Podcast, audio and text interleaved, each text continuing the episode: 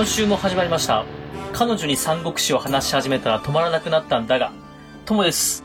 まーやです。えー、前回のあらすじは、はい。劉備玄徳、主役の劉備玄徳が、黄金族に捕まったんですけど、うん。えー張飛という人に出会って助けられ、そしてその張飛に代々伝わる剣、剣をお礼に渡したってとこまででしたね。あーちゃん完璧。完璧に読んでる。で、やった完。璧。じゃあ、じゃあ今週は、今週は、その続きで、えー桑の家と、うん強風破談をやっていきます。はい。では、ともくんよろしくお願いします。はい、よろしくお願いします。彼女に三国志を話し始めたら、止まらなくなったんだが。今週のあらすじです。はい。えー今週は桑の家と強風破談なんですけども、はい。黄金族と出会ってうん。苦労して逃げてきた劉備が、うんようやくお母さんのいるうん故郷の老宗村に帰ってきます。おうお母さんに会えるんですね。お母さんに会います。うん。えー年老いたお母さんに会いに帰ってきますが、帰ってくるとはい。少し様子がおかしいです。あらら、お母さん、お元気？お母さんはお元気なんですけども、うん。門をくぐるときに病気になったと聞かせられて、おうおう。あららら、心配。劉備はもう心配で心配で帰ってくると、うん。召使いの老婆もい,、ま、いないし、うん。雇っていたしもべの若い者もいなくなってると。あら。で、家の中を見ると、いろんな家財道具もなくなっていて、どうも聞くと、うん。税金の代わりに持っていかれたと。ああ、財政困難な村ですか。財政困難な村と。で、まあ、財政困難な理由としては、黄金族との戦争にお金がかかってるようだと。軍事費に取られて軍事費に消えてると。ね。うん。で、お母さんは元気にはしてたんですけども、うんうん。まあ、一人でいろんなことをしなくてはいけないという状況になっています。ああ。じゃあ、待ちに待った息子の期間。うーん、息子の期間。で、息子、うん親孝行の息子、ここでお母さんにずーっと隠し持ってきていたうんお茶を買ってきたよという話をして、うん。お母さんのために買ってきたんだもんね。そう。で、買ってきたお茶をうんお母さんと一緒に飲もうということで、うん桃園を掃除して、うん火を焚こうかと言った時に、うんあれと、お母さんあることに気づきます。うん。お母さんあることに気づいて、はい。ある行動を起こします。はあ。はい。えー今週のテーマはパッションですパ。ッション。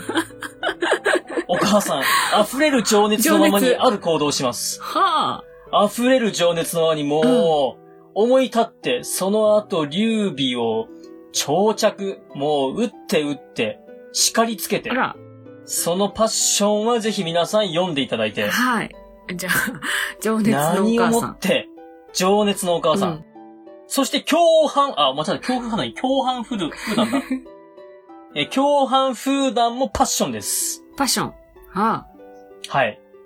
えー前半桑の家はお母さんのパッションでしたけどあ。も、うん。後半では、うん。劉備玄徳、ある人とうん。再会します。お、誰だろえーある人というのう。が、うん前に助けてくれた皇家の老子、張飛と、えー3、4年ぶりの再会をします。おう久しぶり。久しぶり。うん。張飛と再会する場所は、はい。黄金族に対抗するためうんに、うん。義勇兵を募っている高札の前です。義勇兵っていうのは、えっ、と、戦争に行く兵隊は自分で立候補してこいって感じ、うんうんうんうん、そう、志願兵をそうだ？志願兵か。そうそうそう。うん。みんなにこう、一緒に立ち上がって黄金族をやっつけようよっていううん高札の前で再会して、うんで。も再会しても劉備は最初気づきません。あ張飛はうん、顔に傷がついていたり、髭を伸ばしていたりとうん3、4年前とはちょっと、風貌が変わってたのね。うん、うん、うん。で、最初気づかないけども、話をしてるうちに気づいて、うん。で、そこで、張飛が情熱的に、はい。あの高札をどう読んだと。もう、パッション来るわけですね、ここで。そう、パッション。高札を見て何も感じないのかと。ああ、はいはい。で、そこで、劉備は、自分の生まれ、うん自分が中山性を劉将の子孫だよということを打ち明けて、思うところはあるよっていう話になる。うーん。そういう場面です。ってことは、前、はい。前回だっけ、老僧に言われたことは、あながち嘘じゃなかったってこと？うん。うん。なんか王族の血引いてないみたいなやつ。うん、うん。うーん。王族の血を引いてるねっていうのを言われた時に、うん。劉備は、いえいえって断ってたけども、うんうん。本当はしっかり引いてたよっていう場面。なるほどね。うん。うんうん。うん。で、この時、この劉備の言葉を引き出すために、また、張飛が、うんすごいパッションで、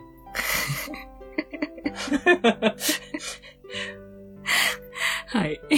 もう、な、なんで、なんでそういう感じなんだよ、みたいな、すごい情熱で劉備に迫るんで、僕が劉備だったら、うわー、暑苦しいって絶対思うと思うけども、うんうん。でもまあまあまあ、劉備も思うところがあるんで、うん。こう話が前に進んでいくと。へえ。え、じゃあ、その、志願兵をね、募ってるのを見て、熱くなってうるん、のが、その、張飛さんですよね。うん、うん。ね、要は、張飛は戦いたいんだよね。張飛は志を持って戦いたかったと。ううんん。でも、劉備は、ちょっとこう、腰が引けてる感じなのかな？その、パッションの違いは。劉備はお母さんもいるし、あー、そっかそっか。あと、皇帝の血を引いてるって言うと、うん。まあまあ、その、あんまりね、あの、声を大にして言うことじゃないっていうことで言うの渋ってたんだけども、うんうんまあそういうことを打ち明けて。うん。うわ僕はいいとこのボンボンなんだよ、実は。だから行かないよ、うんいいとかっていうとこのボンボン？感じかな。まあ、ただそれを聞いた張飛は、うんああ、じゃあうちのリーダーとして最適じゃないと。ああ、まあ、そうだよね。皇帝の血は引いてる人うんうんうん。名のある人だねっていう風になったんで、うん。まあここからさらにどんどんどんどんと進んでいくのかなと。うーん。ついに来週、はい。関羽が出てきます。関羽。関羽。関羽、えーと劉備、関羽、張飛の三兄弟。関、関東の関に、そうですね関東の関に羽の人だよね。羽毛の羽。ああ、そうそうそう。なんとなく知ってる。もう、これはあの、三国志詳しくないまーちゃんに言っちゃうと、うん。中国、この200年頃の、もはい。うダチョウ倶楽部だと思ってもらえれば。ちょっと待って。えーっと、ダチョウクラブ。あの、ネタバレしちゃうと、うん。これから先あの、ダチョウ倶楽部みたいに、うん。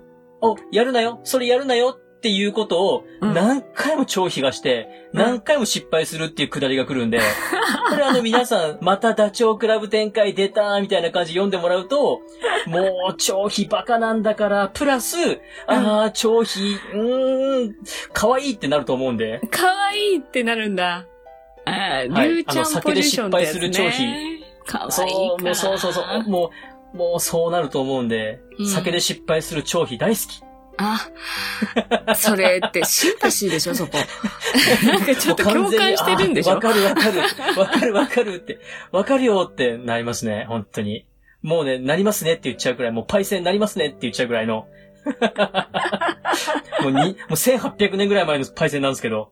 いやーまあ、なので、これから先、まあ、はいそれこそ変な話、来週からどんどんどんどんあの、長飛の酒癖の悪さが出てくるんで、まあそこら辺も楽しみにまずは今週この桑の家と、えー共犯風談を、えー読んでもらえればと思います。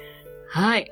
わかりました。もうなんかあの、はい。うんダメ男が先に出てきてしまったので、もうそんな目でしか見れないかもしれない、長ダメじゃない、ダメじゃない。じゃ全然ダメじゃない。もう、あのーすっごいいいところいっぱいあるんだけども、いや、ダメだから、なところもいっぱいあるっていう。う。情熱、情熱パッションで来てたのが今。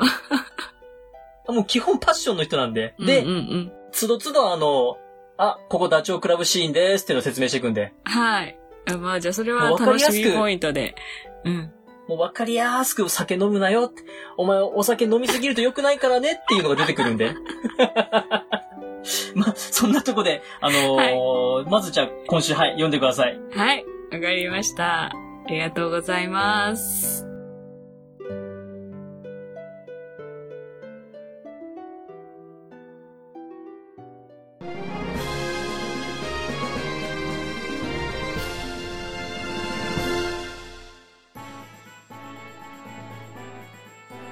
今週は、桑の家と共犯風談に触れました。そこを木曜日までに読んでおきます。はい。では、はいメールアドレスをお願いします。はい、えーご意見ご感想をお待ちしております。Gmail アドレスは数字で359アルファベットで DAGA 三国だがアットマーク gmail.com です。ポッドキャストの概要欄にお名前だけで送れるメールフォームも準備しております。はい。そして、ツイッターをされてる方、限定にはなりますけれども、ハッシュタグ、三国だが、三国を漢字、だがをひらがなでつけてつぶやいていただきますと、私たちそれを拾って読みに行かせていただこうと思っております。はい。で、ちょくちょくハッシュタグはいただいてますね。うん、そうですね。うん。それこそあの、うんみんな、深いところ、僕が触れたよりも深いところいろいろ話してくれるんで、うん。すごく楽しいです。はい。私も勉強になっております。今後ともどうぞよろしくお願いします。はい。では、今回はこんなところで、ではまた木曜日に。また木曜日に。はい。ではね、バイバイ。